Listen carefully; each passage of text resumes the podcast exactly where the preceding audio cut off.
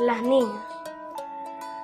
Una niña muy bella, cuyo nombre era Estrella, junto a su hermanita Anita, tenía una hermosa pajarita. Anita de pequeña tenía una cuna, era como ninguna, y en las noches la iluminaba la luna.